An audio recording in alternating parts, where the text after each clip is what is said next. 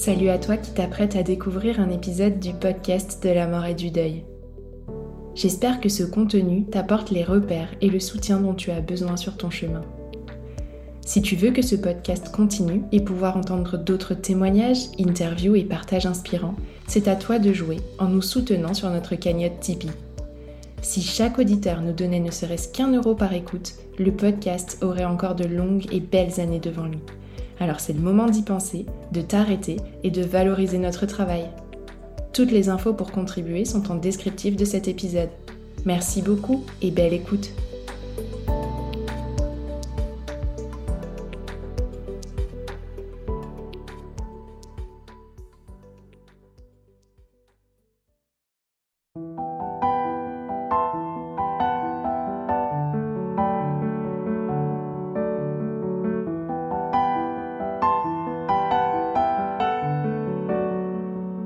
Bonjour à toutes et tous et bienvenue sur le podcast de la mort et du deuil, le podcast destiné à tous les endeuillés pour leur offrir une bulle de réconfort dans l'épreuve.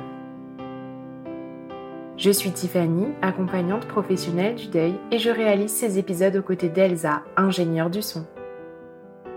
Comme chaque vendredi, nous vous invitons à travers quelques extraits riches en émotions à redécouvrir la première saison du podcast.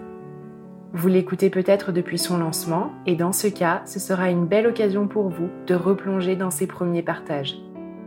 Si, à l'inverse, vous avez découvert le podcast récemment, c'est une douce invitation à explorer des épisodes plus anciens, mais qui pourraient, eux aussi, résonner dans vos cœurs.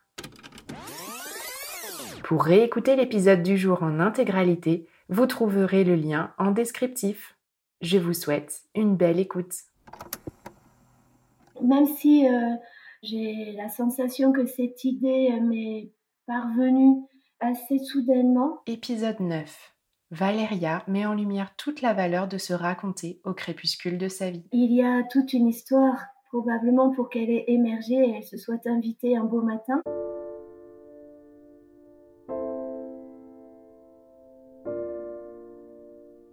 J'ai perdu mon papa lorsque j'étais jeune, j'avais 5 ans, et bien sûr que c'est un acte fondateur dans la vie d'un individu.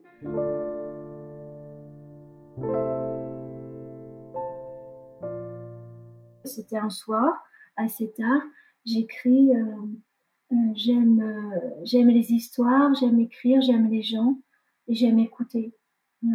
C'est tout, c'est très très simple. Et puis je vais me coucher le lendemain matin. J'ai cette idée, en fait, de me dire euh, pourquoi je ne proposerai pas à des personnes gravement malades qui vont mourir de se raconter.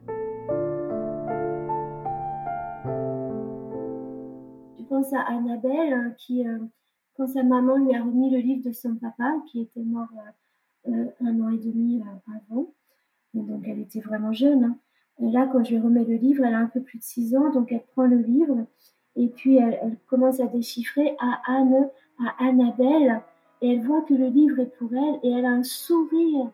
Mais si je n'avais fait d'ailleurs, c'est un peu puéril de dire ça, mais une seule biographie, mais pour, euh, pour ce papa, pour cette famille, pour cet enfant, un sourire qu'elle a eu, et puis surtout que, euh, comme je le dis souvent, mais la fin de, de ce livre, c'est Je vous aime, je vous aime tous. Et lorsqu'Annabelle, elle va pouvoir euh, un peu plus tard lire le livre, d'abord elle va rencontrer son papa, vraiment rencontrer. Et en plus, je pense que quand on reçoit des mots d'amour de, son papa, eh bien, c'est constitutif pour l'individu que l'on est. Elle va bien grandir.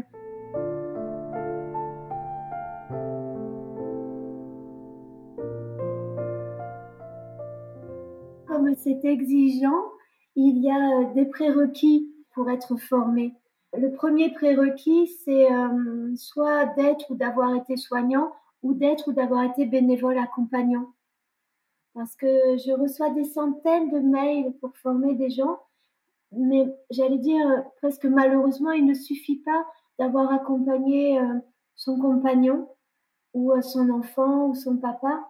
il faut vraiment avoir été formé de manière professionnelle comme le sont les soignants ou les bénévoles accompagnants et d'avoir pu euh, expérimenter comment va notre cœur en fait quand euh, on, accompagne quelqu'un, euh, qu'on ne connaît pas et les odeurs et comment on est avec une équipe et enfin expérimenter tout ça c'est pas juste être avoir bon cœur et plein de compassion et, de bienveillance pas du tout. Donc ça c'est le premier prérequis. Un autre prérequis c'est bien sûr là encore j'ai des mails d'individus qui me disent mais j'ai écrit trois romans je sais écrire ou je suis prof de, de, français mais oui, mais ça ne suffit pas en fait. Donc euh, je leur dis, bah, il va falloir apprendre à écrire euh, des biographies. Et le second prérequis, c'est d'avoir euh, écrit, rédigé au minimum deux biographies. Ensuite, c'est d'écrire un projet un peu circonstancié pour savoir pourquoi on a envie d'être, de devenir passeur, de devenir biographe hospitalier. Et puis la quatrième étape, c'est qu'il y a un entretien où là, voilà, on, on se rend compte. Chacun regarde un peu à qui il a affaire, comment ça va se passer, parce que c'est une formation au très long cours.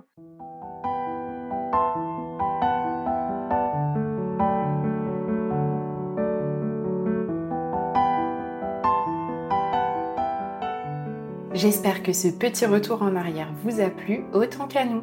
Si c'est le cas, pensez bien à le dire en laissant des étoiles sur votre plateforme d'écoute préférée. Et si vous le pouvez, un commentaire est le bienvenu aussi. Vous pouvez également encourager la poursuite du podcast en faisant un don sur mon site internet www.les-envolés.com dans l'onglet podcast.